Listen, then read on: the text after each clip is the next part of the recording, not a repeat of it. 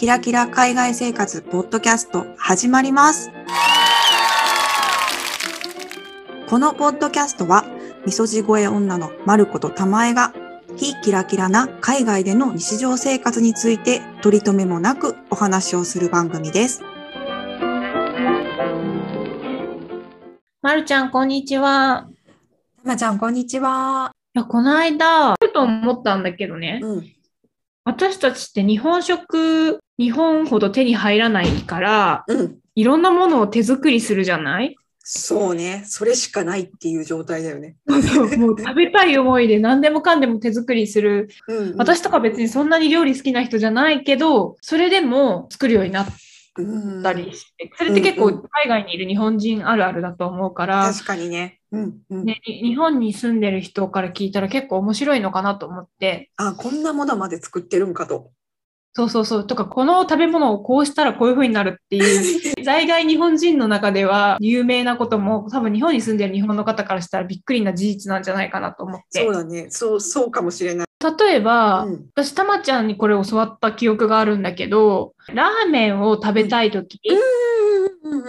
ラーメンの生麺ってあんまり売ってないじゃない？ないないないところもあると思ってうんうん私のところでは絶対手に入らない。ないないなで、パスタを。重曹を入れたお湯で茹でると、うん。でラーメンになりますよねっていうのはもう結構みんなやってるよね。うん。そう、匂いがさ、中華麺っぽい匂いになるよね。ああ、そう、独特な匂いになって、うんなんかこう、芯がなくなるっていうか。ああ、わかるわかるわかる。ふにゃふにゃになるね。うんうん。うんうんうん。言い方、私のふにゃふにゃって全然美味しそうじゃないし。多分海外住んでる人は、おそらくうん、かなりやってる人多いよね。他はなんか何作ってんの？えっと、あの、中東の食料品屋さんの方が日本食屋さんより身近だと思うんだけど、うんうん中東の方々が呼ぶ、いわゆるタヒニってやつ、うんうんうん。タヒニ。知ってますかね、皆さん。ちょっと皆さんぜひググってほしいんですけど、タヒニという、まあ、要はごまだれと一緒なんだよね。ごまペーストって言ったらいいんちゃうかな。そうそう、ごまペースト。うんで多分彼らは、まあ、例えば、ホモス、うん。あのひよこ豆のペーストとうん。を作るときとかにあれを使うと思うんだけど、うん。私たちはそれをめんつゆとあえたりして、そう、ごまだれにして、え、まるちゃんとかよくあれ、ごま和えするって言ったよね？ほうれん草のごま和えとか。そう、あの、タヒニがあるときは使うけど、タヒニなくても、いりごまをすりつぶして、醤油と砂糖と合わせて、和え物にするか。なるほどね、なるほどね。うん、ごまはね、世界中にあるからさ。え、でもそれもさ、いりごまって売ってる？そっち。えーとね、韓国食材店のいりごま買ってる。ドイツのは生なんだよね、確か。そう、生じゃん。で、私、途中までさ、生で普通に使ってたんだけどさ、うん、よく考えたら自分でいればいいんじゃんと思って。自分でたらめっちゃ美味しいのね。もうわかるわかる。私も買った時あって、瓶に入れたりとかしてたけど、すごいいい香りだった。そうだよね。なんか、本当日本にいるとさ、なんかそういう自分でやるっていう発想がないから、いりごまってそもそも、いったごまなんだってことにも気づかなかったっていうか。いりごまとしていう、なんていうの、新しい、そう、そういう種類のものみたいなね。そうそうそう。だから自分でいるっていう発想が途中までなくて、最近は自分でいるように。私はね、えーと、初めてドイツに来て暮らしたところで、なんでそれを選んだかわかんないんだけど、みたらし団子が食べたくなってさ、うん食べたい。みたらし団子は、でもさ、それこそ醤油と、あとアジアンショップで、どこの国が作ってるものかわかんないけどさ、餅、あの、白玉粉みたいなの、すっごい信じられないぐらい安い値段で売ってんだよね。あれ、どこの国のものなんだろう。結構ブログとかで日本人の人が書いてるブログとかによく出てるんだけど多分 500g ぐらいとかで1ユーロとかしないぐらいの値段の安い一体何が入ってるのって感じなんだけど。であの餅、えー、と白玉粉とあと醤油と砂糖とあと片栗粉もさポテトスターチみたいなのドイツで売ってるからそれであのみたらし団子をね作って食べてすごく感動した、でもそれもびっくりされた親に言ったらみたらし団子って作れるんだみたいな えー、それちょっとやりたくなった。す食べたいわ。これはすごいできると思今の話のさ、そう、ポテトスターチで思い出したけどさ、まあ同じような話に戻るんだけどう。、うんうんうん片栗粉がポテトのスターチだって気づかなかった。そうだわ、まさしく。確かに、片栗粉を、日本から輸入された片栗粉を探さないといけないと思い込んでた。思い込んでて、で、それで、それこそ私コロナで調べて日本に帰れないから、まあ、そっか、ポテトスターチか。てか、うん。むしろ、コーンスターチの方がよく売ってるんだけど、うん。コーンスターチで代用できますよとか、うん。むしろ逆に美味しい唐揚げだのを作るときに、私は逆にコーンスターチの方がいいからそっちを使ってますっていうタイプの人もいて、そうなんや。うんうんうんうん。面白いね。そうでもこっちではポテトスターチがなかなか見つからなかったから、最近はコーンスターチを使ってるんだけど、代わりに使えるという話噂は聞いたことあるけど、実際には使ったことない。あでもね、ポテトスターチほどあの粘りが強くないから、うんうん。結構量使わないと、ああの、とろみをつけるのには、ポテトスターチよりも量をいっぱい使うって感じかな。えー、じゃあ本当にとろみつけたりとか、あの、唐揚げのこあの衣になったりとか同じようにして使えるんよね。うん。もう今全然問題なく使えてるよ。もう興味深い。安いしね。ああ、安いね。あ、これも、まるちゃんに教わった記憶があるんだけど、うんポン酢とかめんつゆ自分で作れるんだよっていうのは、お覚えてない。ポン酢は作る。ポン酢はあ作るけどポン酢だったかも。ポン酢をまるちゃんに教わったのかもしれない。そうだね。ポン酢はね、今でも時々作るかも。なんだっけ、レモンとうん。醤油ととだし？とお酢？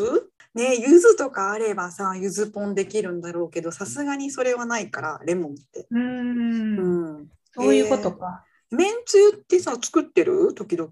えっ、と、なくなったら、めんつゆのストックがなくなったら自分で作るかな。でもちょっと面倒だなあ、って思。そうそれ、そう、聞きたかった。めんつゆどうやって作ってんだろうと思って。めんつゆって確か、だしと醤油とお水だけだった気がするんだけど。そう、一応今ね、レシピを見てみたんだけど、うんみりんも入れるみたいだね。ああ、みりん、マジで貴重じゃない、海外にいたら。そう、だから、だから私覚えてないだと多分割愛したんだと思う。いや、わかる。なんかさ、これか共感する人いるかわからへんけど、クックパッドとかでさ、日本食のレシピ調べても、みりんの量だけはレシピ通りに使えない。わかる。わみりんはまあなくても、ある程度再現はできるだろうみたいな感じにそうそうそうそう。思ってなんかケチっちゃう。あと料理酒？料理酒もうんうんあんねんけど高いから料理酒とみりんはなんかめちゃくちゃ高いから半分ぐらいの量とかみりんは半分を砂糖とかで使ってるやってる。え、私もうね、コロナになってから料理酒はもう白ワインで代用でもう決めちゃった。全然いいよ。もう全然いいよ。いいのかな？ボトル日本から持って帰ると結構重量取られるし、もう諦めためち。ゃ重いですね。売ってても高いんだよね、料理酒ね。あ、売ってるんだ。高いんだる。なんか普通の安い日本酒の方が安くないかって思う時ある。なんか料理酒めちゃくちゃ高いんだよ。なんか、あ、友達はね、こうん彼女は相当な強者だと思うけど、うんこっちでは、魚の卵って多分廃棄処分なんだよね。食べないよね。うん。で、それをでも、魚屋さんに行って、卵ちょうだいって言ったらくれるみたいで、まあ、くれるのか買うのかわかんないけど、うんうん。それで、自分でイクラ作ってた。それはね、もうね、金賞あげるよ、海外で。いや、相当大変らしいからね、イクラ作るの。何回もなんか揉んだり。いや、でもそれは私、その人本当にナンバーワンかも、その手間は。私知ってる人じゃないんだけど、知り合いの知り合いの人で、あの、うんみりんを作ってた人がいた。えみりんって作れるの？それはさすがに知らなかった。あ、でもね、日本では法律違反なんだって、アルコール、なんていうんだろう、酒税法みたいなのかな？ちょっと、ごめんうん。うん名前はわからないんだけど、アルコール度数的にみりんはうん。い自宅では作れないんだけど、それは海外だとまた違う話らしくて、え、その人は普通の主婦？そう、主婦の方で、あの、私う、知り合いじゃないんだけど、お会いしたことがあって、え、ごめん、みりんって何から作れるの？原材料って何？麹？米粉、ちょっと待って、間違ってたね。米と麹？確かそうだった醤油？あ、違う。米麹、もち米、焼酎。その焼酎をドイツのアルコール度数がすごい高い。焼酎と同じようなプロセスで作られたようなお酒があるんだよね。いやー、日本にいると本当に忘れがちだけど、何でも作れるんだよね、本当は家で。本当はね。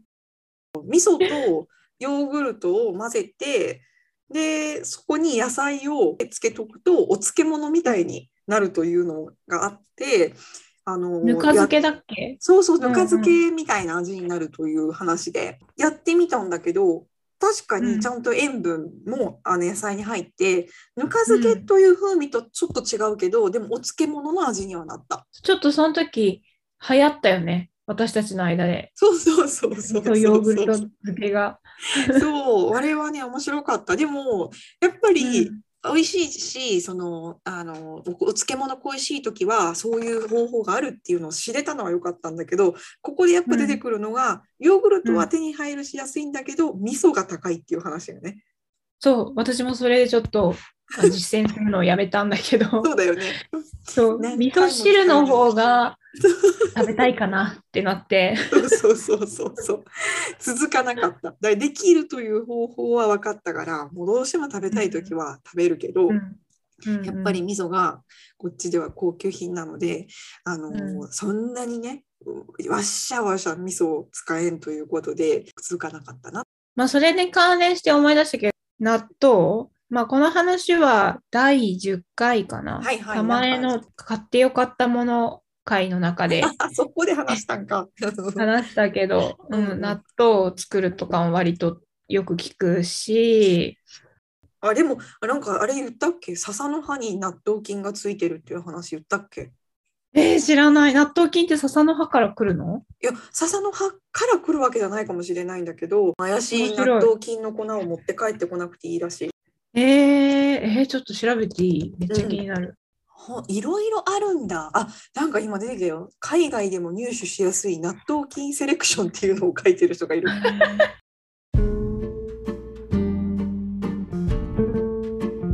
今、私、みたらし団子のレシピのところで、みりんって割愛してたんですけど、なんかよくよく思い出すと、あれ、みりん必要だったような気がすると思って、やっぱりあの、あれですね、みりんは貴重だから、私も割愛しながら作ってたってことかなっていうふうに改めて思いました。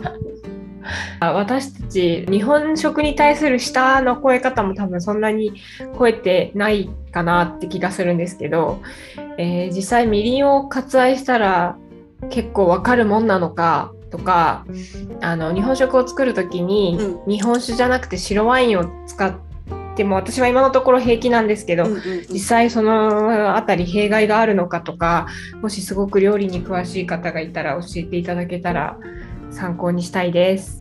あとですね、えー私たちが本編の方で盛り上がっていた、えー納豆の作り方海外編金セレクションという、えーウェブサイトとても面白いので、え概要欄のところにリンクを貼っておきます。もし海外で納豆が食べれない状況にある方、試してみてはいかがでしょうか。はい、今回のエピソードに関する、えご感想そしてあの私たちにあの日本食のアドバイスなどをいただける方がいましたらぜひ概要欄にあります質問箱もしくはインスタグラムの DM からいただけるととってもとっても嬉しいです。えインスタグラムのアカウントはひきらポッドキャストローマ字で HIKIRA ポッドキャストです。それでは今回も聞いていただきありがとうございました。ぜひ次回も聞いてください。さようなら。